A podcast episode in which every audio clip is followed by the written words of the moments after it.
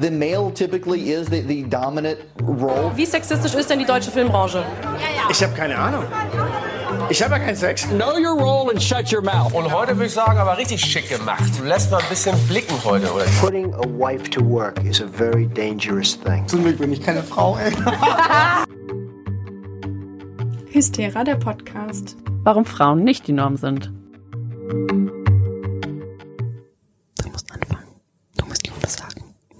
Jule. Katinka. ich finde das immer so lustig, weil ähm, als ich jünger war, da wurde ich immer noch bei meinem Spitznamen genannt. Kati. Kati. Wenn ich ihn selber laut sage, finde ich es ganz komisch. Ähm, aber ich finde, es kommt immer so voll drauf an. Also wenn man so sauer ist, kann man ja Namen so richtig wütend sagen. Mm. Und manche Namen kann man richtig wütend sagen. Ich finde zum Beispiel Katinka, weil der dann so Mm. hart ist. Und so Katinka. Ich find's auch witzig, weil wir haben uns ja relativ spät in unserem Leben kennengelernt mit ich war 19, du warst 20 und das war Sommer. So, es hört sich an, als äh, wäre es ein Lied. Das erste, ja, das ist ein Lied. Ah. Und es war Sommer, das erste Mal im Leben. Ich war 16 und sie war 31. Kennst du das nicht? Ich dachte, das ist Peter Maffay. Nee, Ah, let me google das kurz. Peter Maffay stimmt. auch problematisch. Ja, auf jeden Fall. Auf jeden Fall. Ich muss kurz zurückrechnen, das war 2018. Doch, da war ich, boah, da war ich wirklich 20. Crazy. Ja, und ich war 19. Ich Ja. weiß nämlich noch, weil ich war eine der jüngsten bei uns in der, ähm, im Studium, im Studiumkurs. Ähm, und deswegen habe ich immer gesagt, ich bin bald 20. weil ich nicht sagen will, ich bin 19. ähm, ja, genau, also wir haben uns relativ spät in unserem Leben kennengelernt. Und ich, ich habe eigentlich sehr selten Kati gesagt zu dir. Ich habe immer, ja, ich habe eigentlich immer Tinker gesagt. Und erst als ich dann äh, gehört habe, wie deine anderen Freundinnen dich Kati nennen, habe ich mir das dann auch manchmal angehört. Aber es ist eher für mich Tinker. Ja, aber es finde ich eigentlich ganz cool, wenn man so, ich werde jetzt nicht Leute in meinem Lebensabschnitten unterteilen, aber wenn man dann so merkt, wann man sich so kennengelernt hat Mhm. irgendwie. Weil ich finde, man selbst ist ja auch, also als Kind wollte ich nie Katinka genannt werden, weil ich, das hat meine Mama immer nur gesagt, wenn sie wütend war. Wirklich? Ja. Ich liebe ja deinen Namen. Ne? Also mittlerweile mag ich ihn auch voll gerne. Ich liebe aber auch meinen eigenen Namen. Ich wollte keinen anderen. Ja, Ich bin sehr zufrieden mit meinem Namen. Aber ähm, mein Name ist nicht gut für Abkürzungen. Gibt keinen Jule. Jule ist Jule. Juli. Me- Ja, Juli, aber es hat mich nie jemand genannt. Ähm, Das ist die perfekte. Oh, noch ganz kurz, sorry, das ist wow. ich will eigentlich gerade das erzählen, aber du scheinst sehr Das wollte ich dir eigentlich noch privat erzählen, aber privat muss ich- persönlich. privat persönlich muss ich jetzt in dem Podcast machen. Und zwar, ich war ja auf ähm, Festivals. Und da hat einfach als Surprise Juli die perfekte Welle live performt. No way. Ja, Juli war da. Juli war aber da. es war nicht angekündigt, dass Juli da nee, ist. das war eine Überraschung. Oh mein Gott, da hätte ich ja so gedanced, sage ich dir. Ja, und rat mal, wo ich zu diesem Zeitpunkt war. In der Schlange. Oh shit. Oh no. Ich war richtig traurig. So viel zu Juli. Das ist mir nur gerade eingefallen. Ich habe mal, auch total crazy, ich war mal auf dem Weihnachtsmarkt in Ludwigsburg, glaube ich. Oder? Kenne ich mich nicht aus. Egal. Bei Stuttgart. Und da war ich auf dem Weihnachtsmarkt und ist irgendwie einer der schönsten der Welt, weiß was nicht, war in Ordnung. Aber dann war da so eine Band mit Weihnachtsmännern. Und da habe ich dann, haben wir so kurz zugeguckt und waren so, mhm, okay. Und sind so weitergelaufen und dann sind so super viele Leute uns entgegengekommen. Und wir waren immer so, hä, was ist denn jetzt los? Aber wir sind einfach heimgegangen und dann haben wir später gesehen, dass diese Weihnachtsmänner, das war pur. Die Band. Sag mir nicht, du kennst nicht pur. Kannst du immer ein Lied von denen singen? Komm mit mir ins Abenteuerland. Oh. Ja, ja. das ist pur. Meine Mama größter Fan. Das kann ich auch sagen, weil die hört den Podcast nicht. Die wäre sehr sauer, wenn ich, wenn ich das öffentlich sagen würde, weil das ist gar nicht ihre Lieblingsband. Aber für mich ist, die hat irgendwann mal so ein Pur-Album gehabt. Und ich war so, deine Lieblingsband? Sie war so, nein. Ich so, doch. ähm, aber ja, ich habe Pur gesehen, nicht gemerkt. Alter. Also es war auch so eine Überraschung von denen irgendwie. Ja. Ja. Dies ist ein Podcast, in dem geht's über Feminismus. Eigentlich. Ja, herzlich willkommen zu Hysteria, der Podcast. Warum Frauen nicht die Norm sind. Wir sind Kati und Jolli. Und das wollte ich nämlich eigentlich sagen. Das ist mein neuer Spitzname, den ich sehr, sehr mag. Jolli. Ja, weil ähm, meine, mein lieber Freund und äh, meine liebe Freundin Katrin haben irgendwann angefangen, mich Jolle zu nennen. Aber wenn sie so wie als Befehlston, also so Jolle. Jolle! So haben die das gesagt. Und dann habe ich, das mochte ich überhaupt nicht. Und irgendwann haben sie Jolli gesagt und dann war ich so, that's fine. Lassen wir es dabei. Jolli. Okay, das muss ich mir noch, das muss ich mir noch süß. überlegen, ob ich das sagen werde. Wie Lolli. Ja, Jolli. ich finde es hört sich an wie, wie, so, wie so ein Weihnachtssong irgendwie. Weißt du, wie so Jolly. Ah, Jolly Christmas. Äh, äh, Jolly over time. Ja. Ja. Gut. gut. Äh, Damit die Folge nicht allzu lang wird, würde ich mit meiner Woman of the Day starten. okay. For too long, women have not been heard or believed if they dared to speak their truth to the power of those men. But their time is up. Du kannst, die heißt, nee, sie heißt nicht Jolli. Aber sie hat auch zwei Ls in ihrem Nachnamen. Mhm. Aber ich, ehrlich gesagt, glaube ich nicht, dass du sie erraten kannst. Okay. Außer kennst du die Serie The Rookie, weil darüber habe ich sie kennengelernt. Nein, leider nicht. Nein, okay.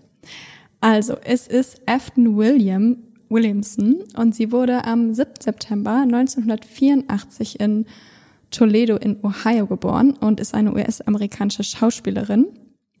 Nach ihrer Schulzeit besuchte sie die Eastern Michigan University und graduierte mit einem Bachelor of Fine Arts. Und außerdem gewann sie auch eine Ei- Auszeichnung bei den Alabama Shakespeare Festivals. Also sie war auch schon im jungen Alter wirklich sehr begabt als Schauspielerin. Und seit dem Jahr 2010 ist sie als Schauspielerin auch aktiv und hatte aber zunächst erstmal nur so Gastauftritte in Fernsehserien wie beispielsweise Good Wife oder Law and Order Special Victims Unit.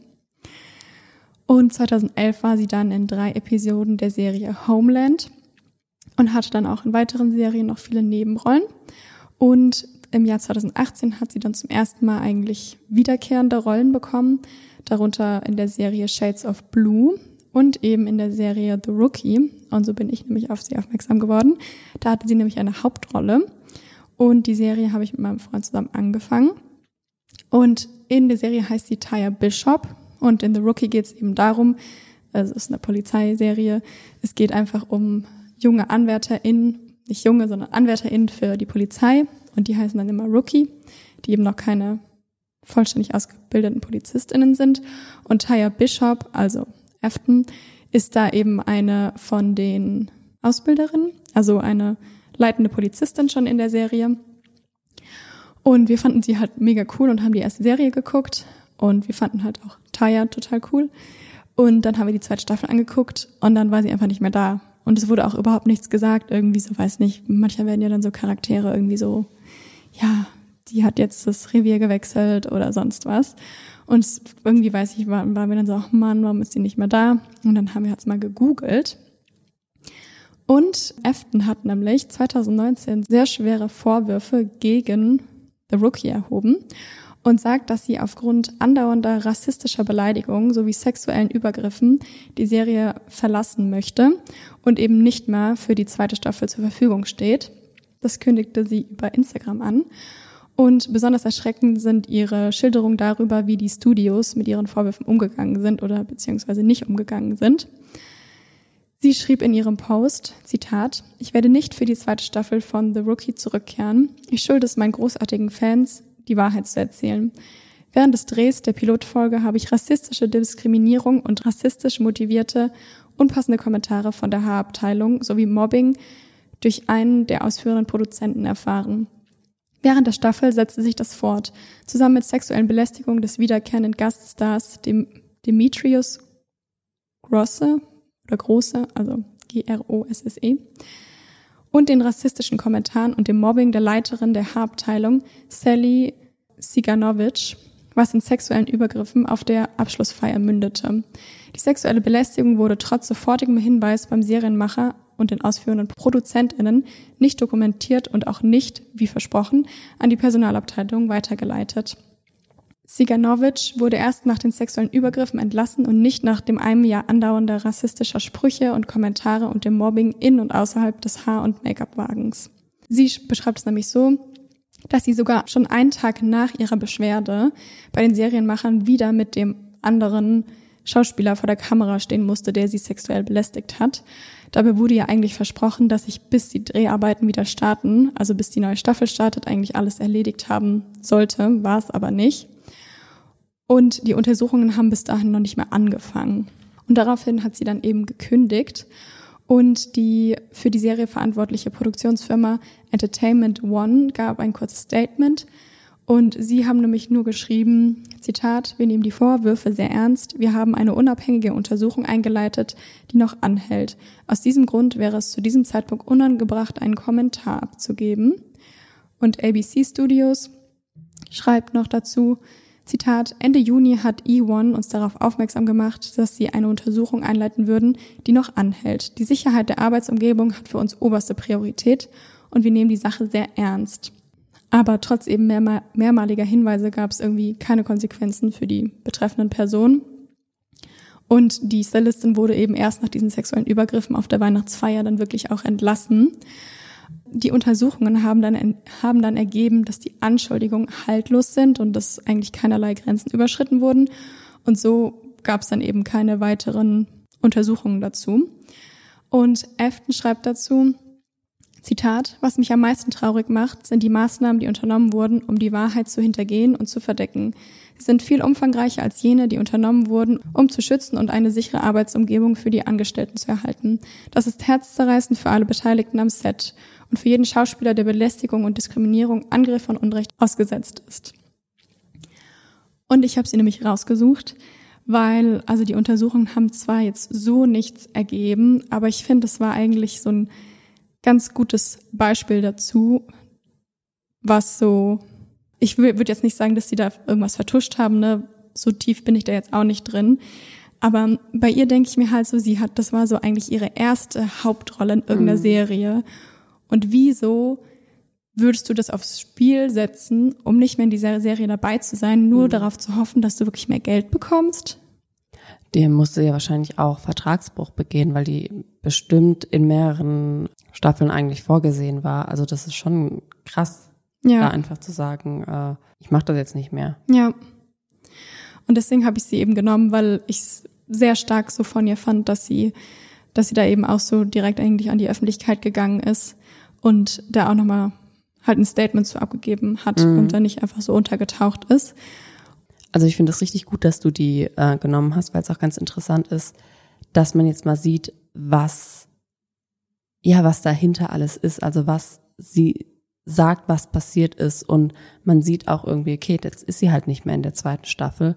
Und ähm, ja, hat richtig viel riskiert, ähm, wahrscheinlich, also um halt einfach ihre eigenen Grenzen zu respektieren. Und ich glaube, das haben halt ganz viele Frauen vor ihr nicht gemacht. Ähm, also das sehen, das, das sehen wir und wissen wir auch, dass es ganz viele Frauen vorher nicht gemacht haben. Und das ist auch keine Entschuldigung gegen die, dass sie es hätten machen müssen, weil das natürlich total schwer ist, weil ja, das eine Riesenschwelle ist, weil du kriegst wahrscheinlich eine Vertragsstrafe. Das wäre eventuell das Sprungbrett deiner Karriere gewesen, dieser Film oder diese Serie.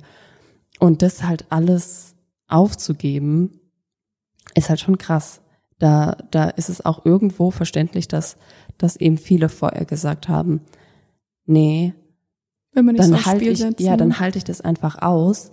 Und wahrscheinlich aber auch, weil es vorher eben wenige gab, die gesagt haben, halt, stopp. Und so machen wir es nicht. Und deswegen ist es gut, dass es mal jemand macht und da auch so öffentlich drüber redet und nicht einfach sagt, ah, jetzt bin ich ja nicht mehr dabei, es ist was passiert, aber hm, hm. Ja, ja, ich denke mir halt auch, da, da steckt halt so viel Geld dahinter. Mhm. Und die hatten ja schon die zweite Staffel geplant. Ja. Und die sind jetzt, glaube ich, schon mittlerweile in Staffel 6. Dominik und ich haben halt nach der ersten Staffel aufgehört, das zu gucken, weil wir das halt gegoogelt haben. Und sie hat halt auch Vorwürfe gegen einen sehr bekannten Schauspieler gemacht und auch gegen Produzenten da, also gegen einen Produzenten. Und da steckt dann einfach zu viel Geld wahrscheinlich dahinter, mhm. als dass man lieber Geld da reinsteckt, dass es vertuscht wird ja. anstatt aufgearbeitet wird und die Produktion der Serie gestoppt wird. Finde ich richtig interessant. Und das Ding ist halt auch, der ist halt so in der Serie, weißt du, macht er sich halt auch so an sie ran. Und wenn man Mhm. das dann so im, Hinter, also im Hinterkopf hat, ist irgendwie Ja. auch echt nicht gut. Ja, macht wahrscheinlich nicht so viel Spaß, das zu gucken dann. Nee. Genau, das war meine Woman of the Day. Das war auch irgendwie ein bisschen äh, doofe Aussage von mir, als wäre das das Schlimmste, dass ich jetzt keinen Spaß habe, das zu gucken, weil das ja wirklich passiert ist. Das habe ich nicht so gemeint. Das ist auf jeden Fall schon mal eine sehr gute Überleitung zu meinem Thema.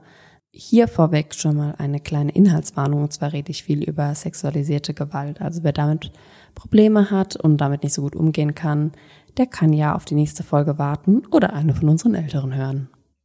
Sie hat ja geschildert, dass sie ähm, sexuellen Missbrauch erfahren hat und äh, davon hört man ja auch ganz viel und davon hast du ja auch geredet. Deswegen müssen wir auch immer wieder über Konsens reden. Aber warum müssen wir das überhaupt machen? Warum kann man nicht einfach sagen Nein, wenn man etwas nicht will oder sich einfach wehren? Das wäre natürlich gut, wenn alle sagen könnten Nein. Aber es ist nicht so einfach, das zu sagen in einem Patriarchat, in dem wir leben. Denn so einfach funktioniert es nicht, dass man einfach sagen könnte Nein und dann ist alles gut. Und dabei geht es mir ähm, heute in meinem Stück nicht wirklich um brutale sexuelle Übergriffe. Es geht mir auch nicht wirklich um Vergewaltigungen, sondern darum, dass es bestimmt schon viele Frauen gibt, die schon mal mit ihrem Partner, und dass ich Partner absichtlich nicht gegendert, weil ich gehe von Heteropaaren aus, aber Frauen, die eben schon mal mit ihrem Partner geschlafen haben, obwohl sie eigentlich gar nicht so viel Lust darauf hatten. Oder die nach einem Date mit ihrem Partner nach Hause gegangen sind und sich dann vielleicht geküsst haben, vielleicht ausgezogen haben oder vielleicht schon mitten im Sex waren und dann gemerkt haben, oh, sie haben doch keine Lust mehr und sie fühlen sich eigentlich gar nicht mehr wohl, aber dann einfach weitergemacht hatten, weil sie wollen den Mann ja nicht enttäuschen und ähm, sie wollen ja nicht als schwierig gelten. Ich würde wetten, dass fast jede zweite Frau, dazu habe ich jetzt keine Studien gefunden, mindestens eine solcher oder so ähnlicher Situationen schon mal erlebt hatte, bei der sie eine sexuelle Handlung ähm, gemacht hat, obwohl sie eigentlich gar keine Lust dazu hatte. Und wie gesagt, es geht mir jetzt überhaupt nicht um Vergewaltigung, sondern eben um eine Dynamik, bei der Frauen ihren eigenen sexuellen Willen eben nicht als ihren eigenen Willen sehen, sondern eher als verlängerte Sexualität ihres Partners und eben diese äh, Sexualität des Partners viel, viel ernster nehmen als ihre eigene. Frauen ist es dabei oft wichtig, dass sie eben nicht als Brüde gelten oder als schwierig gelten oder kompliziert beim Sex. Aber warum ist es so? Denn gleichzeitig reden wir ja auch immer davon, wie, was für ein Problem es ist, dass es immer noch Slut-Shaming gibt und dass sich Frauen immer zurückhalten müssen, um nicht als Schlampe oder als einfach zu haben zu gelten. Und das ist auch immer noch ein großes Problem. Aber da sind wir heute sehr großes Stück weiter, denn vor 1968 war das alles noch sehr viel schlimmer. Doch dann gab es die sexuelle Revolution. Und jetzt packt mal eure Geschichtsbücher aus. Wir machen eine Reise in die Vergangenheit. Sehr guter Soundeffekt, Dankeschön. Gerne. In den 50er Jahren war nämlich das Thema Sexualität noch tabu. Damals hätte es diesen Podcast noch nicht geben können. Aus diesem und aus sehr vielen anderen Gründen, because Internet und so. Sexualität war so verpönt, dass wenn man zum Beispiel einem unverheirateten Paar die Gelegenheit geboten hat, Unzucht zu treiben, was auch immer das heißen mag, ich weiß nicht, wenn man ein zweites Schlafzimmer hat und gesagt hat, geh da rein. Keine Ahnung, was es heißt, aber Vielleicht, wenn sie einfach nur zu zweit alleine im Raum waren. mh, wenn man, ach, man einfach aus dem. Raus, ja, aus dem, aus dem Raum rausgeht, obwohl da zwei auf, Männlein und Weiblein sind. ja, ist auf jeden Fall Mhm. bei Bridget ein großes Thema. Stimmt, stimmt. Mhm. Das war nämlich dann äh, strafbar. Das gleiche gilt natürlich auch für jegliche Form von Homosexualität. Das war natürlich auch strafbar damals. Jedenfalls bei Männern. Weil Frauen waren schon immer nicht ähm, wichtig genug, damit deren Sexualität irgendwie bestraft werden konnte. Aber dann in den 60er Jahren fängt die jüngere Generation an zu rebellieren gegen die geltenden strengen Moralvorstellungen, die die Älteren haben. Und zu diesen Moralvorstellungen gehört auch die Sexualmoral. Sie sehen die Moral als Unterdrückungsinstrument des bestehenden autoritären Systems. Sie fordern eine zeitgemäße Sexualaufklärung in den Schulen und eine freie Entwicklung von Sexualität. Gleichzeitig befassen sich Wissenschaftler mehr mit der Sexualität und Forderungen nach einer Revision des Sexualstrafrechts werden laut. Außerdem lockerte auch die Einführung der Antibabypille die versteifte Moral und es ermöglichte beiden Geschlechtern nicht nur ein angstfreies Sexualverhalten zu entwickeln, sondern es trieb auch die Emanzipation der Frauen voran. Und so passierte nach und nach Veränderung.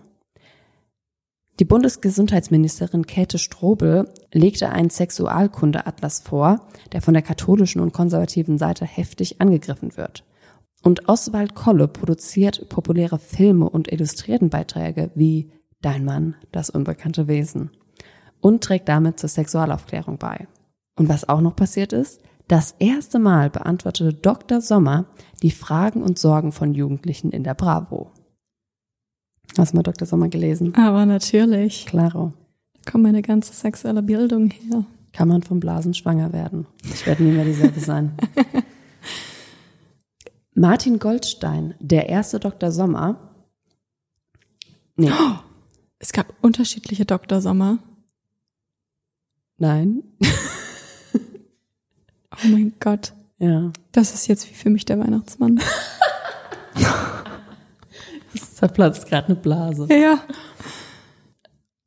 Martin Goldstein, der der erste Dr. Sommer war, 1969, sagte zu dieser Zeit, Zitat, was man bis dahin in Bezug auf Sexualität lernte, waren nichts weiter als Drohungen und Warnungen. Möglichst nichts tun, alles später. Und was du tust, ist falsch, ist Sünde, macht krank, macht dich schwul. Du kriegst keine Kinder mehr, findest keinen Partner mehr und wirst ein unglückliches Leben führen.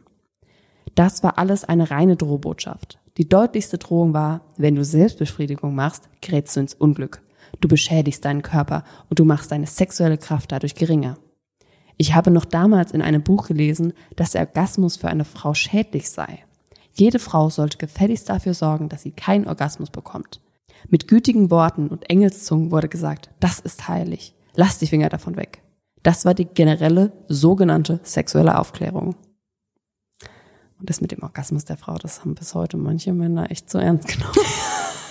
oh mein Gott, Entschuldigung. Entschuldigung, das war ein Witz. Das war ein Witz. Darauf komme ich auch noch zu sprechen. Aber was in Sachen Masturbation alles gemacht wurde, nur dass Jugendliche auf gar keinen Fall auch nur daran denken, sich selbst anzufassen, ist aus unserer Sicht heute extrem absurd. Damals wurden dann Jungs Drähte durch die Vorhaut gezogen oder Ringe mit Stacheln auf den Penis gesetzt. Und Frauen und Mädchen wurden oft wiederholt ihr Geschlecht verätzt oder beschnitten. Ein großer Verfechter dieser Eingriffe war übrigens Harvey Kellogg. Schon mal gehört? Kellogg's? That's right. Der Erfinder von Kellogg's. Der war Cancel Kellogg's. wirklich Cancel Kellogg's. Der war ein bisschen ein crazy boy. Ähm, und zwar war der, ich glaube, Arzt und war halt total gegen Sex. Der hat auch sein ganzes Leben lang, so sagt er, keusch gelebt, obwohl er verheiratet war und hat ähm, Männer und Frauen behandelt, indem er, indem sie eben überhaupt keinen Sex haben dürfen, keine sexuellen Handlungen machen dürfen und auch ganz, ich sag mal, schlichte Sachen essen sollten. Und um diese Nahrungsmittel eben herzustellen, hat er die Kelloggs erfunden. Die sind schon sexy. Die, na eben nicht. ähm, die hat er nicht hergestellt, weil es irgendwie sich toll als Frühstück eignet oder als leichten Snack zwischendurch, sondern er hat sie angeblich mit dem Gedanken erfunden, dass sie den Sexualtrieb hemmen sollten. Sie sollten die Verdauungsstörung und das Verlangen nach Masturbation senken. Aber wir müssen auch Kellogg's gar nicht so sehr canceln, weil sein Bruder hat ähm, später ihm, mit ihm die vertrieben und hergestellt und der hat es gewagt. War der ein Sexmonster? Er war ein er war wahrscheinlich ein Sexmonster, weil er hat Zucker dazugegeben. Und Harvey war so, you stupid? Und dann haben sie sich zerstritten und deswegen hat er die dann verkauft. Und deswegen schmecken die heute so yummy und nicht mehr so eklig. Mm. Und deswegen kann man immer noch masturbieren, nachdem man Kolleks gegessen hat. Gott sei Dank. Aber allein schon das Wort Masturbation hat eine Bewertung in sich, denn es ist mittellateinisch und kann gedeutet werden zu mit der Hand Unzucht treiben. Doch jetzt ist das natürlich alles anders, dank der sexuellen Revolution. Jetzt können wir sogar in jeder Drogerie bunte Vibratoren kaufen. Aber besonders für Frauen bescherte diese Revolution nicht nur schöne bunte Vibratoren und neue Freiheiten, sondern auch Zwänge. Denn das Problem ist, dass sich zwar die Moral gelockert hat, aber nicht das Patriarchat. Auch bei Versammlungen der Studentenbewegung in den 60er Jahren bekamen Frauen sehr viel seltener das Wort, sie sollten lieber Flyer verteilen, statt zu verfassen, und sie waren oft nur die Freundin von. Heute gelten wir als sexuell befreit. Jedoch bedeutet diese Errungenschaft nach wie vor für Frauen, trans und queere Personen etwas anderes als für Heterozis-Männer. Denn die größte und auffälligste Form der Aufklärung, sage ich jetzt in Anführungszeichen, war die Sexualisierung der Medien. Überall konnte man plötzlich nackte Frauen sehen, ob in Zeitschriften oder im Fernsehen. Und wir sind ja auch in einer Folge mal durchgegangen, in wie vielen Artikeln der Spiegel nackte oder halbnackte Frauenbilder verwendete. Das geht dann von Themen wie Bluthochdrucktherapien über Urlaub in Griechenland bis Zucker. Übrigens, wer einen Artikel über Zucker schreibt und dann noch eine nackte Frau drauf äh, knallt, Explosion. Harvey Kellogg würde sich im Grab, Grab umdrehen. Oder dreht sich wahrscheinlich im Grab um. Für Frauen brachte dieser Umschwung der Sexualität extreme Veränderungen. Noch kurz vorher hatte man ihnen abgesprochen, dass sie überhaupt sexuelle Wesen sind und auf einmal wurde ihre Sexualität zu einem bedeutenden Merkmal der progressiven Weiblichkeit. Aber gehen wir noch mal einen Schritt zurück. Denn auch noch heute werden Frauen immer oft dargestellt, als wären sie weniger leidenschaftlich oder würden weniger Lust empfinden. Aber woher kommt es? Ich meine, das hast du ja auch so ein bisschen in deinem ähm, Stück letzten Monat gesagt, dass eben der Mann sowieso der, der so triebgesteuert ist und der äh, sucht sich eben seine Frauen aus und der muss eben, und die Frau, die lässt es einfach über sich ergehen. Also der Mann aktiv und die Frau passiv. Genau. Dieses Thema geht auch Katja Levina in ihrem Buch Sie hat Bock nach. Übrigens, Fun Fact, um unser Thema vom ganz am Anfang dieses Podcasts aufzugreifen. Das passt nämlich richtig gut zu unserem Podcast heute. Die heißt gar nicht Katja. Weißt du, wie die heißt?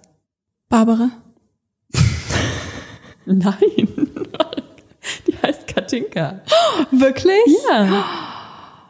Wow, ich habe noch nie eine andere Katinka kennengelernt. Das freut mich. Ich war total verwirrt, weil das erste Kapitel des Buchs heißt Hallo, ich bin Katinka. Und ich war so, who are you? ich kenne die Katinka und du bist. Wer weiß. Ja, oh. Na, ich kann Dann nicht bist du echt eine freaky Lady. Die hat nämlich faustdick hinter den Ohren. Aber genau, ich habe das Buch Sie hat Bock gelesen. Und da sagt sie auch, Zitat, unsere kollektive Vorstellung von Verlangen ist eindeutig. Der Mann hat Lust, die Frau eher nicht. Und auch Umfragen bestätigen diese Vorstellung immer wieder. 57 Prozent der Männer masturbieren mindestens einmal die Woche, während es bei Frauen nur 29 Prozent sind. Außerdem sagen 48 Prozent der Männer, dass sie mindestens einmal am Tag an Sex denken und Frauen nur 16 Prozent. Kann es also sein, dass es stimmt? Haben Frauen einfach keinen so starken Sexdrive als Männer? Bei solchen Befragungen muss man aber immer auch noch die Sozialisation mit einbeziehen. Denn die befragten Frauen wissen ja, was die erwünschte Antwort ist. Deswegen sagen sie eventuell vielleicht lieber, dass Sex ihnen ja gar nicht so wichtig ist. Sonst könnte man ja im schlimmsten Fall noch denken, dass sie notgeil sind oder notgeil rüberkommen. Komisch ist dabei nur, dass vor ein paar hundert Jahren es genau andersherum war. Denn vor der Aufklärung wurden Frauen oft als fleischeslüstig, zügellos und triebgesteuert angesehen und beschrieben. Männer dagegen hielt man für mehr kontrolliert gehalten und eher fähig dazu, platonische Beziehungen einzugehen.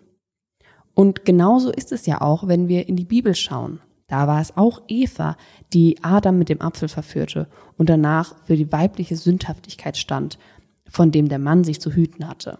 Und dasselbe sieht man während der Hexenverfolgung, die ich auch schon in Folge 09 besprochen habe. Das kann man gerne nochmal nachhören, gute Folge. Ähm, denn damals beschrieb man auch Hexen als extrem lustvoll. So lustvoll, dass sie sogar mit dem Teufel Wicko, wicko.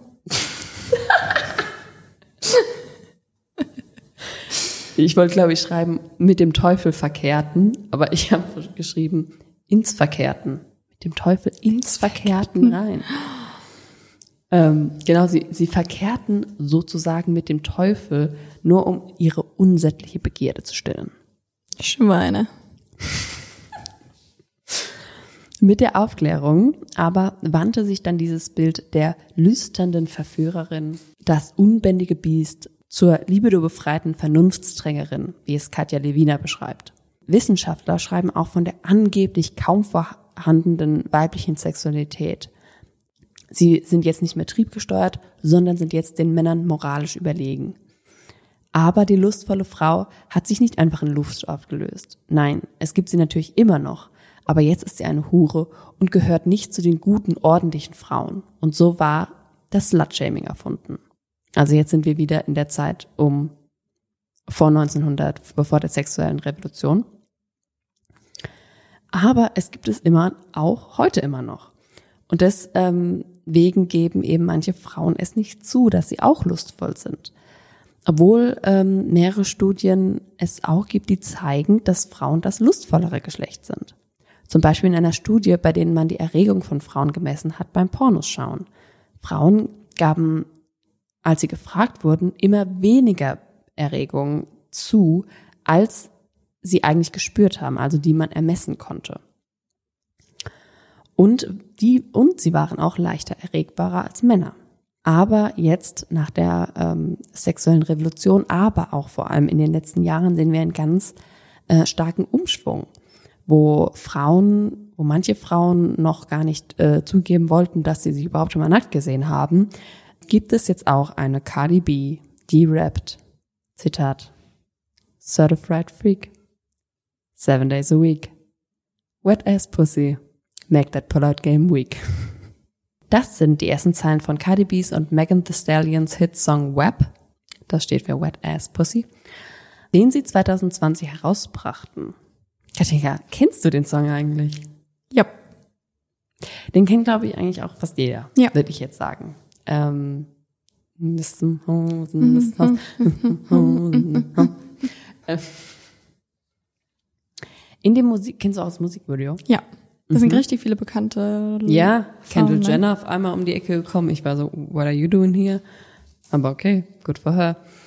In dem Musikvideo, das ist wie so eine Art Tempel der weiblichen Lust, könnte man sagen. Dort gibt es nur Frauen und diese Frauen sind eins und das sage ich dir. Sexy. Horny. Und der Song wurde zum Hit, vor allem aber auch bei FeministInnen. Die Kongressabgeordnete Alexandra Ocasio-Cortez twitterte zum Beispiel, Zitat, Web könnte genauso gut für Women Against Patriarchy stehen. Und das stimmt auch auf jeden Fall, dass Frauen, vor allem zwei nicht weiße Frauen, ihre Sexualisierung in ihre eigene Hand nehmen und sich eben selbst feiern und das nicht nur Männern überlassen. Also ist ja schon was krasses, weil äh, in den 2010er Jahren dann waren die sexy Frauen waren halt immer nur im Hintergrund bei Musikvideos von irgendwelchen Männern und jetzt nehmen sie das so selber in die Hand und das ist schon eigentlich eine sehr sehr gute Sache. Aber Ann-Christine Schlusti sieht in ihrem Buch Süß den Song und seine Message auch kritisch. Im Buch schreibt sie über die stereotypische, Zitat, süße Frau. Also die Frau, die sich als Eye Candy versteht. Sie ist verführerisch, sexuell verfügbar, aber eigentlich auch nur passiv und eher ein Sexobjekt statt einer Person mit sexuellem Interesse. Aber was ist das Problem an dem Song und seiner Message? Und das ist das, was eben durch Sexpositivität entstehen kann, und zwar Druck. Die progressive Frau muss abenteuerlustig sein. Sie muss alles ausprobieren und mit so vielen wie möglich. Die Soziologin Eva Illus beschreibt Gelegenheitssex zum Beispiel als Zitat Teil der Herausbildung neuer Formen von Sozialkapital, bei dem Sex, ein aktives Sexualleben und sexuelle Kompetenz zu neuen Statussymbolen und Wertkriterien werden. Also wer Sex hat, hat einen höheren sozialen Rang. Have Sex, Hate Sexism oder Make Love Not War oder wie in den 60er Jahren, wer zwar mit derselben pennt, gehört schon zum Establishment. Das sind die Parolen, die ganz oft von der linken, progressiven Seite geschwungen werden. Wir sind es anscheinend der älteren Generation schuldig, aus der sexuellen Freiheit, die sie für uns erkämpft haben, alles rauszuholen, was geht. Denn jetzt sind wir sexuell befreit, also müssen wir gefälligst auch Sex haben. Oder, wie Cardi B es sagt, Certified Freak, seven days a week, wet as pussy. Seven days a week. Dabei gibt es nur zwei Regeln, nämlich, dass man weiß, was man will und dass man auch nur das macht, was die andere Person will. Also nichts ohne Konsens, aber das mit dem Einverständnis ist eben nicht immer so einfach. Denn die Frau, die sich sexuell offen und verführerisch gibt, muss das auch irgendwie immer bleiben. Oder kann sie sich auch wieder umentscheiden? Und ist diese Wende nicht sehr viel schwieriger? Denn jetzt hat sie sich ja schon verfügbar gezeigt. Als Beispiel. Frau A geht mit Mann B nach einem Date mit nach Hause. Sie flirtet, sie küsst ihn vielleicht, sie hilft ihm vielleicht sogar, sich auszuziehen. Doch dann, wenn sie ihn so sieht, so über sich gebeugt, merkt sie plötzlich, das will ich gar nicht. Kann sie jetzt noch Nein sagen? Oder wäre das dann nicht zu viel Aufwand? Zu viel, dass sie erklären müsste? Lieber das jetzt ertragen, statt einen eingeschnappten und enttäuschten Mann neben sich und schlechte Stimmung den ganzen Abend. Und dann gilt sie vielleicht als launisch und als kompliziert, obwohl sie sich doch vorher ganz offen gezeigt hat und, und so abenteuerlich. Durch das Bild der sexuell offenen Frau entstehen auch Zwänge und Ansprüche. Nicht nur beim Partner, sondern auch bei den Frauen selbst.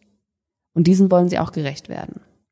Ann-Christine Schlasti beschreibt die Zwänge in der Sexpositivität in ihrem Buch Süß so. Zitat. Eine aktive Sexualität ist keine individuelle Entscheidung, sondern die notwendige Voraussetzung für eine erfolgreich performte Weiblichkeit oder Männlichkeit. Von einer Möglichkeit ist Sexpositivität bei Frauen nahezu zu einer Pflicht geworden. Und ich finde das, ähm, weiß nicht, ob du das in deiner Jugend, sag ich jetzt mal, so gesehen hast, aber das schreibt auch ähm, Katja Levina in ihrem Buch. Sie hat Bock, und zwar, dass eben ganz viele junge Frauen und auch Männer dieses erste Mal haben auch als extrem wichtig sehen und mhm. dass auch Menschen, die, keine Ahnung, mit 25 oder mit 30 oder was weiß ich, noch Jungfrau, in Anführungszeichen Jungfrau sind, weil Jungfräulichkeit ist ja auch nur ein Konstrukt, dass die dann irgendwie so belächelt werden. Ja. Und ich finde, das zeigt es auch ganz klar. Sex zu haben hat eine Art von Wert in ja. unserer Gesellschaft. Und ein weiteres Resultat davon ist auch das sogenannte Vanilla Shaming. Hast du davon schon mal gehört? Ich kenne nur, glaube ich, weiß, glaube ich, nur, was Vanilla Sex ist. Mhm. Also quasi so Basic, Basic würde ich es jetzt beschreiben. Ja. Also so Missionarsstellung. Also halt so. Ja. So ein bisschen Blümchen. Genau, so nichts ausprobieren, nichts so, mhm. was man so als wild ansieht irgendwie. Ja, genau. Das ist eigentlich okay. genau. Und das Vanilla Shaming ist eben genau das eben als schlecht und als ähm, ja, als schlecht reden und das zu verurteilen und das zu verurteilen.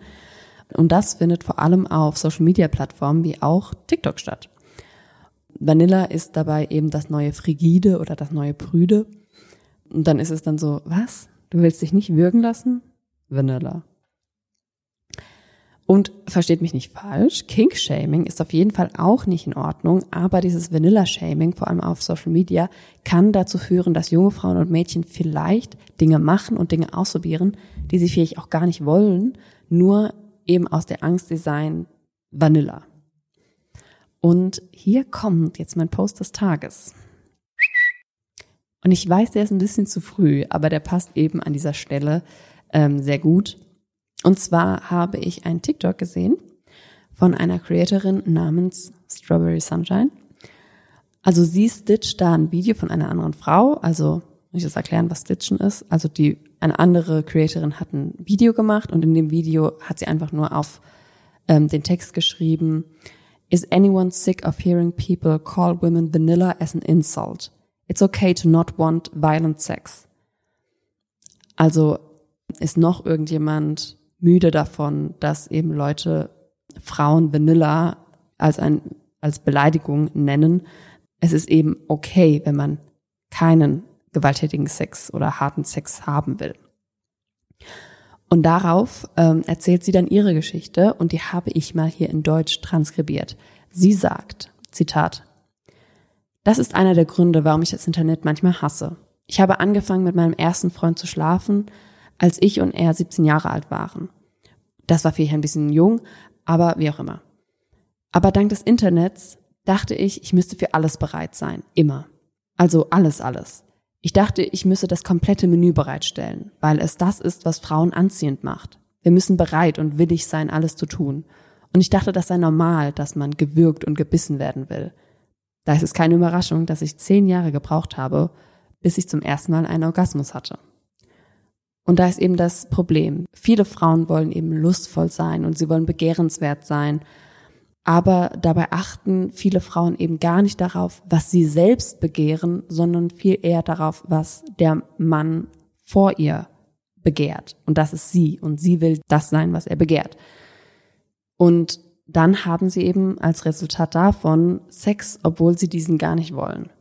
Der französische Soziologe Pierre Bourdieu bezeichnet dieses Phänomen als symbolische Gewalt. Zitat, eine Form von Macht, die jenseits aller physischen Zwangs unmittelbar und wie durch Magie auf den Körper ausgeübt wird. Ich persönlich denke, das hat weniger mit Magie zu tun und mehr mit Sozialisierung. Aber dabei muss man natürlich auch sagen, dass es nicht nur Frauen sind, die Sex haben, ohne ihn zu wollen, denn alle Geschlechter fühlen den Druck, sexuell erfolgreich zu sein und bereit zu sein. Dieses Verhalten wird auch als Sexual Compliance, also auf Deutsch sexuelle Nachgiebigkeit genannt. Aber wer trägt denn die Verantwortung dafür, wenn sich eine Partnerin beim Sex nicht 100% wohlfühlt? Ist es die Person, die nicht Nein sagt oder ist es die Person, die vielleicht keinen Platz lässt für die andere Person, um Nein zu sagen? Seit den 70er Jahren lautet der Grundsatz Nein heißt Nein, der sogar 2016 im Grundgesetz verankert wurde. Das bedeutet, dass sich eine Person nicht mehr körperlich gegen einen Übergriff wehren muss, damit dieser strafbar wird, sondern es reicht schon, wenn der Übergriff gegen den erkennbaren Willen einer Person ausgeführt wird. Das heißt zum Beispiel, das Opfer muss nur Nein sagen oder auch weinen oder erkennbar eben sagen, sie will das nicht und muss nicht zeigen, dass sie eben sich aktiv dagegen gewehrt hat. Außerdem muss der oder die Täterin nicht gewalttätig agieren oder auch nur Gewalt androhen, damit es als Vergewaltigung klassifiziert wird. Entscheidend ist also, das Opfer hat die sexuelle Handlung nicht gewollt und deswegen wird es bestraft. Somit können jetzt TäterInnen verurteilt werden, auch wenn das Opfer keine Abwehrspuren aufweist, weil es zum Beispiel in einer Art Schockstarre ist während der Tat. Und davon berichten ja ganz viele Opfer und Überlebende, dass sie eben überhaupt keine, keine Kontrolle da hatten, sich überhaupt zu wehren, sondern einfach, man sagt ja auch freeze, also einfach in den Schock gefallen sind und dann überhaupt nichts mehr machen konnten. Katja Krieger von Bundesverband der Frauenberatungsstellen und Frauennotruf in Deutschland erklärt, Zitat, wir hatten immer wieder mit Fällen zu tun gehabt, wo Frauen gesagt haben, ich habe geweint, ich habe gefleht, ich habe gewimmert, ich habe gesagt, hör auf, lass das. Aber zum Beispiel, ich habe nicht laut geschrien, weil meine Kinder im Nachbarzimmer geschlafen haben und ich wollte nicht, dass sie mich in so einer Situation sehen. Hinterher haben sie das dann angezeigt und es wurde eingestellt mit der Begründung, sie hätten ja nur Nein gesagt und es wäre in Deutschland nicht strafbar. Aber das Gesetz von Nein heißt Nein bringt leider auch Probleme mit sich. Denn es legt die Verantwortung in die Hände der Person, der die Gewalt angetan wird und nicht in derer, die ohne irgendeine Einwilligung handelt und außer der Kritik entstand der Grundsatz Ja heißt Ja. Dieser zeigt auf, dass die Abwesenheit des Neins noch lange kein Ja bedeutet. Das ist besonders wichtig, wenn man sich ins Gewissen ruft, wie Machtverhältnisse durch Geschlecht, Herkunft, Klasse, Alter und noch viele weitere ähm, immer eine große Rolle beim Sex spielen. Auch Thema Till äh, Lindemann. Ja heißt ja, sagt dabei aus, dass die Person, die die Intimität initiiert, sich eine Zustimmung bei der anderen Person holen muss und erst weitergehen darf, wenn sie diese bekommt. Und viele sind auch Befürworter, dass sich der Grundsatz Ja heißt Ja auch im Grundgesetz durchsetzen sollte. Das bedeutet, dass jede sexuelle Handlung, die nicht mit Worten oder Handlungen zugestimmt wurde, dass diese als unachtsame Vergewaltigung verurteilt werden könnte. Ein ähnliches Gesetz, das sogenannte Zustimmungsgesetz, gibt es nämlich auch schon seit 2021 in Schweden und Dänemark. So liegt auch nicht mehr die Beweislast beim Opfer, das vorher erklären musste, warum es sich nicht gewehrt hat, sondern jetzt bei den TäterInnen, die erklären müssen, wie genau sie die Zustimmung ihres Gegenübers erkennen konnten. Und diese ich sag mal, Idee ist gar nicht neu. Schon in den 20er Jahren hat sich Magnus Hirschfeld für die Ethik des gegenseitigen Einverständnisses stark gemacht. Und in den 90er Jahren sprach Sexualwissenschaftler Volker Sigusch von einer Konsensmoral, die sie etablieren sollte. Doch ich weiß es auch ganz genau, dass ganz viele Leute ähm, sagen werden, besonders Männer, glaube ich, das ist ja voll der Stimmungskiller und Lust ist wortlos und man muss sich dann auch irgendwie ohne Worte verständigen können. Und ich finde, Katja Lewina hat das in ihrem Buch ganz gut dargestellt. Sie ist nämlich ganz anderer Meinung. Sie sagt, Zitat, das Zustimmungskonzept zu praktizieren ist ganz und gar nicht anstrengend. Es erfordert vielleicht etwas mehr Achtsamkeit, als einfach drauf losmachen. Aber das zahlt sich gleich in mehrfacher Hinsicht aus. Ein Ja ist nämlich die schönste Einladung, um weiterzugehen, die man sich vorstellen kann. Nicht umsonst ist es das in den Pornos meistgeschriebene Wort. Und genau darum geht es ja. Einfach nur um Kommunikation und nicht um irgendwie einen 30 Seiten langen Vertrag, den man vorher mit einem Notar aufsetzt. Und Kommunikation hat ja Menschen auch schon immer irgendwie zusammengebracht. Und da wird ein, ist das okay für dich oder gefällt dir das? Das wird nicht die komplette Stimmung ruinieren, denke ich. Außerdem reflektieren wir beim Fragen auch nochmal unsere eigenen Bedürfnisse. Bin ich bereit, so weit zu gehen? Fühle ich mich wohl dabei? Das Wichtigste ist wahrscheinlich, einfach ohne Voraussetzungen miteinander umzugehen. Also nicht, ich habe jetzt einen Drink gekauft und jetzt geht's bestimmt noch mit mir nach Hause. Oder jetzt liegen wir schon im Bett, also dann können wir auch miteinander schlafen. Und so weiter und so fort. Katja Lewina beschreibt das so, Zitat, nur weil wir es mögen, wie jemandes Zunge unsere Lippen liebkost, heißt das nicht, dass wir auch an den unteren Lippen liebkost werden wollen. Und nur weil ihr das vielleicht mögen, gilt das nicht automatisch fürs rein raus. Sexualität ist keine Einbahnstraße ohne Anhalte und Umkehrmöglichkeit. Und doch wird es allzu oft genauso gelebt und für normal befunden. Und für den anderen sollte es ja auch irgendwie ein schönes Gefühl sein. Und es sollte ja auch schön sein, zu wissen, dass das, was man tut, eben genau das ist, was der andere schön findet. Denn der große Anspruch von vielen Männern an Frauen während dem Geschlechtsverkehr ist ja auch, dass diese zum Orgasmus kommen. Und trotzdem hat eine Studie der Berliner Charité herausgefunden, dass 90 Prozent der Frauen schon mal einen Orgasmus vorgetäuscht haben. Aber warum faken Frauen? Weil ich meinem Partner zeigen will, dass er mir gefällt. Das ist jedenfalls auf Platz eins der Gründe. Und das hat das Meinungsforschungsinstitut YouGov herausgefunden. Frauen wollen also, dass der Mann sich gut fühlt.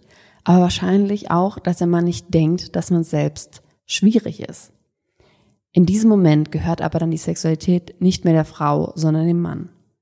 Und das liegt daran, dass das Patriarchat schon immer versucht hat, die weibliche Lust und Sexualität zu kontrollieren und zu unterdrücken.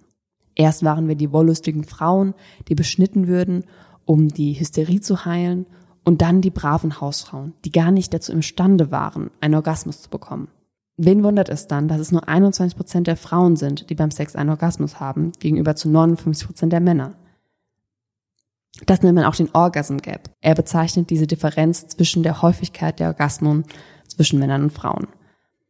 Aber Frauen sind ja ein, einfach schwieriger zum Orgasmus zu bringen.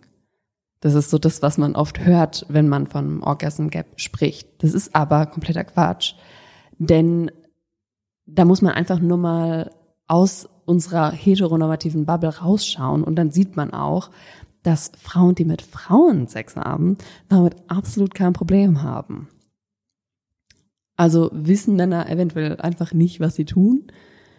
Naja, um fair zu sein, muss man auch sagen, dass es oft die Frauen nicht sind, die ihnen sagen, wie es besser geht, weil sie sich eben wieder nicht trauen, zu zeigen, dass sie lustvoll sind. Und dann eben einfach lieber faken anscheinend. Ich glaube, das große Problem in diesem ganzen Diskurs ist wahrscheinlich, wie eng und wie gleich wir Sexualität sehen, besonders Heterosexualität. Sex läuft immer nach dem gleichen Drehbuch ab, das in all unserer Köpfe gespeichert ist. Der Mann ist der, der mit dem starken Sexdrive und die Frau ist entweder die, die sich eben selbstlos halt mal gewähren lässt. Na gut, dann darf er halt mal, es ist Geburtstag. Oder sie ist eben die wollüstige Männerfresserin, die eben alle nimmt und die nie genug kriegt. Aber das stimmt natürlich nicht. Das ist es eben. Wir brauchen neue, diversere Erzählungen von Liebe und von Beziehungen und auch von Sex. Und dabei spielt eine ganz große Rolle auch Porno, ähm, aber auch die Medien in Filmen und in der Literatur. Und das hast du ja auch schon angesprochen, dass man eben davon ein bisschen weggehen soll, dass man immer eine genaue Vorstellung hat, wie eben alles abläuft. Und dass eben immer der Mann der Aktive ist und, und die Frau so die Passive. Ähm, weil du das eben gerade gesagt hast mit ähm, auch, dass es in, in Filmen und Serien, dass man da einfach drauf achten muss, wie man gewisse Sachen darstellt oder wie man irgendwie Charaktere ausbaut. Ich habe nämlich mit, mit meinem Freund habe ich ähm, The Idol angefangen mit Lily Rose Depp und The Weeknd. Das ist eine Serie auf Sky und da geht's eben darum, also Lily Rose Depp ist halt eine Sängerin und äh, The Weeknd ist, ich, ich habe nur zwei Folgen geguckt, weil es wild. Soweit ich es verstanden habe, halt ein Produzent, der eigentlich so einen Kult quasi aufbaut. Mhm. Jetzt mal abgesehen von der Handlung, ist es einfach so, dass Lily Rose Depp ist in der allerersten Szene schon splitterfasernackt und sie ist die ganze Zeit nackt. Oder, also sie hat die, wirklich die knappesten, ne, das sind tolle Outfits, die sieht toll aus. Das sind die knappesten Outfits, die ich je gesehen habe. Die hat die ganze Zeit Underboob oder man sieht ihre ganzen Boobs. Man sieht alles von ihr die ganze Zeit, wirklich nonstop. In jeder einzelnen Szene ist sie eigentlich nackt. Und The Weeknd, nie. Die haben sogar ja. Sex miteinander und du siehst nichts von ihm, noch nicht mal ein Hintern. Gar nichts. Er hat die ganze Zeit einen Mäntel an, er hat die ganze Zeit lange Klamotten an und es ist so ein großes Ungleichgewicht, dass ich mich dann irgendwann gefragt habe, warum ist sie denn immer nackt? Mhm. Also klar, die, die sollte so, das sollte so, oh, da, dadurch, dass sie ihre eigene Lust findet, kann sie irgendwann besser singen. Aber das hat mich so getriggert, dass sie die mm. ganze Zeit nackt ist. Mm. So nicht mal so kurz, keine Ahnung, das ist jetzt eine Sexszene oder weiß ich nicht, das ist ein Fotoshooting und das ist, sieht irgendwie, keine Ahnung, ästhetisch aus oder so. Nee, die ist einfach nonstop nackt. Mm. Und auch alle anderen Frauen, die drin vorkommen. Die Männer immer so normal angezogen und die Frauen immer so krass knappe Sachen. Mm. Haben mich richtig getriggert. Naja. Aber das ist ja auch, warum ganz viele Leute zum Beispiel auch The Fifty Shades of Grey oder The Fifty Shades of Grey ähm, warum das so problematisch ist und warum das viele Leute als problematisch sehen, weil es halt immer wieder dieses Narrativ ist, so die die ähm, unerfahrene Frau und dann der ähm, sexy Mann, der absolut problematisch ist und sie ja fast schon zu Sachen drängt, die ähm, sie vielleicht gar nicht will. Aber so weit muss man ja auch nicht gehen. Schon allein dieses Frauen erobern. Akzeptier kein Nein. Du musst einfach nur weiterbohren das ist nicht in Ordnung. Auf gar keinen Fall. Ich lese im Moment auch ein Buch, wo ich, ähm, manchmal lese ich Bücher, das ist wie Trash-TV gucken. manchmal lese ich Bücher. That's my TED Talk. ähm, nee, manchmal lese ich Bücher, die sind wie Trash-TV gucken, wo ich so weiß, das ist kein gutes Buch, es ist ziemlich mm. flach, aber es ist mal was ganz Nettes so nebenbei. Aber in dem Buch ist es auch so, dass der Mann irgendwie so auf die Knie fällt und sie anfleht, ob dass sie bitte Sex mit ihm hat. So, das ist nicht in Ordnung. Klar, man könnte sagen, ja, die Frau, die kann doch einfach Nein sagen. Kann doch einfach Nein sagen. Aber es ist halt nicht so einfach. Wie in einem Raum mit ähm, Till Lindemann ist es nicht einfach zu sagen, nein, ich habe jetzt keinen Sex mit dir. Das können manche Frauen, aber andere Frauen, vor allem wenn sie noch sehr jung sind, können das einfach noch nicht. Wir müssen eigentlich auch Männern beibringen, dass sie das einfach nicht machen ja, dass es einfach okay ist, auch mal Nein zu sagen, auch nicht alles zu machen, was ein Mann von dir will. Und ich glaube, das ist halt auch so das Ding, dass ähm, Till Lindemann ja auch nur Frauen bis 26 bei sich hier in seinen Sexpartys haben wollte. Das ist ja nicht so, dass Frauen mit 27 auf einmal Warzen kriegen und äh, hässlich sind. Also, du weißt, was ich meine? Hexen werden. Ja, es ist halt einfach nur, dass Frauen mit sieben, oder nicht mit 27, nicht, dass sich dann Schreiter umdreht, aber ältere Frauen, Frauen mit ein bisschen mehr Erfahrung vielleicht, dass die irgendwann merken, hey, okay, das ist nicht in Ordnung. Klar gibt's auch jüngere Frauen, die das schon merken, zum Glück. Aber das ist halt so ein Ding. Ich denke, es ist ganz wichtig, dass wir auf jeden Fall im Umgang miteinander einfach sensibler werden, miteinander kommunizieren, aber auch auf uns selbst hören. Und nein, man muss nicht immer sofort wissen, was man will. Man kann das auch vorsichtig erkunden und immer mehr herausfinden, aber man muss nichts worauf man nicht wirklich Lust hat auszuprobieren. Man muss nicht alles auf der Welt ausprobieren. Und das ist ja eines der, habe ich schon mal erzählt, dass es eines der Sachen ist, die ich hasse, wenn jemand sagt, das musst du mal erlebt haben. Nein, es gibt nichts, was man erlebt haben muss. Nothing. Was zu essen vielleicht. Aber das ist Quatsch. Jeder in seinem eigenen Tempo. Und wenn man etwas nicht ausprobieren will, das ist in Ordnung. Aber vor allem, wir können unsere Meinung wieder ändern und wir können etwas ausprobieren, was uns vielleicht mal gefallen hat und dann wieder nicht so gut finden und sagen, okay, das will ich jetzt aber nicht mehr machen. Und es macht uns nicht frigide und es macht uns nicht brüde und es macht uns auch nicht schwierig, sondern es macht uns menschlich. Und ihr wisst ja, was wir immer sagen. Bleibt schwierig. War gut, ne? Yes. Das war gut. It is no longer acceptable to discuss women's rights as separate from human rights. This has to stop. We cannot all succeed when half of us are held back. It is time to break the silence.